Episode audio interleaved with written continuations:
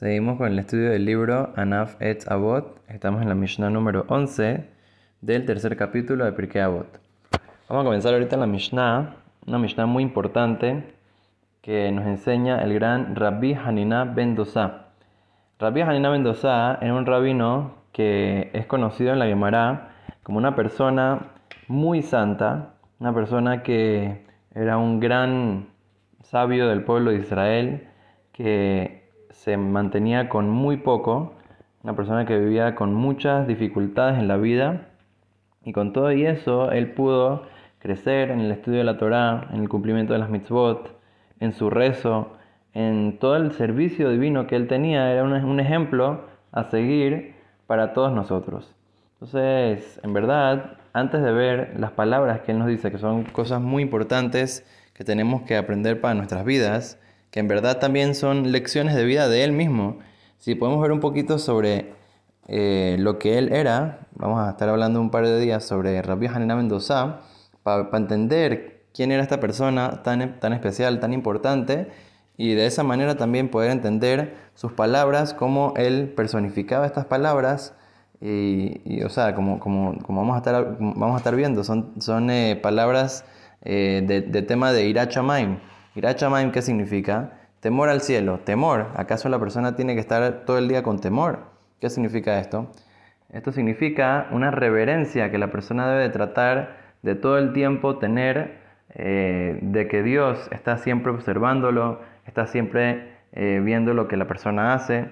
Dios espera de la persona que la persona se comporte eh, en el camino correcto, que la persona haga acciones de bien, que cumpla con la Torah, con las mitzvot, que para eso la persona vino a este mundo. Entonces, si la persona está constantemente con esa reverencia a Dios, está constantemente con este recuerdo, entonces no va a llegar al pecado y, va, a seguir acercándose más y más a su propósito a este mundo y también a Dios, a Kadosh Baruj Entonces, veamos un poquito sobre lo que dice la Gemara sobre Rabbi Hanina Mendoza.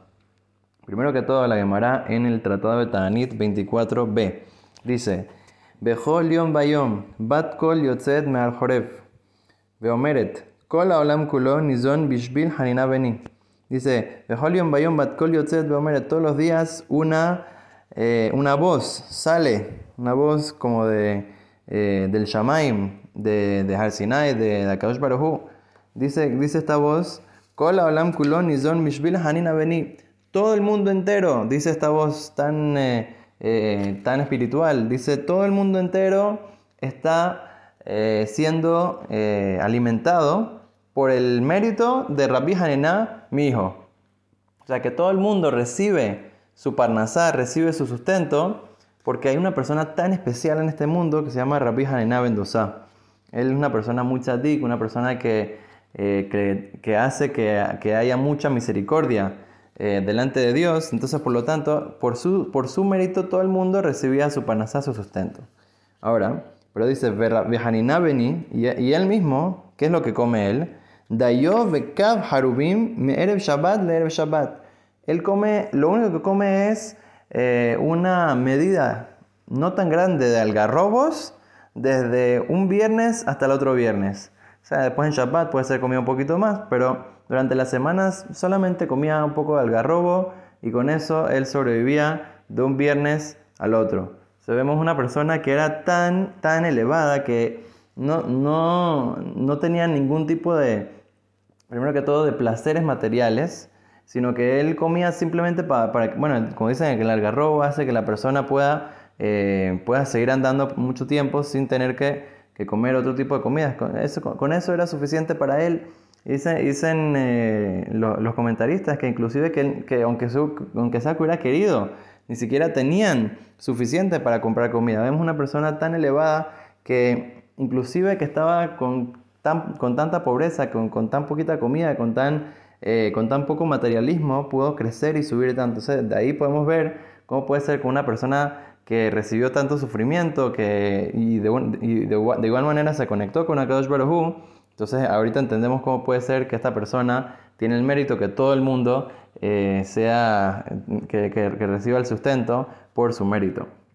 Entonces dice que su esposa O sea, a veces era, era muy difícil para ella porque en, en Shabbat no tenía mucho para cocinar, ni siquiera tenían eh, así panes para cocinar, tenía tal vez un poquitito de, comida, algo así, nada. Entonces dice que tenía que agarrar y poner eh, un poquito de madera en el, en el horno para que la gente piense que ya está cocinando para Shabbat, pero en verdad no, ni siquiera tenía para, comida para cocinar en Shabbat.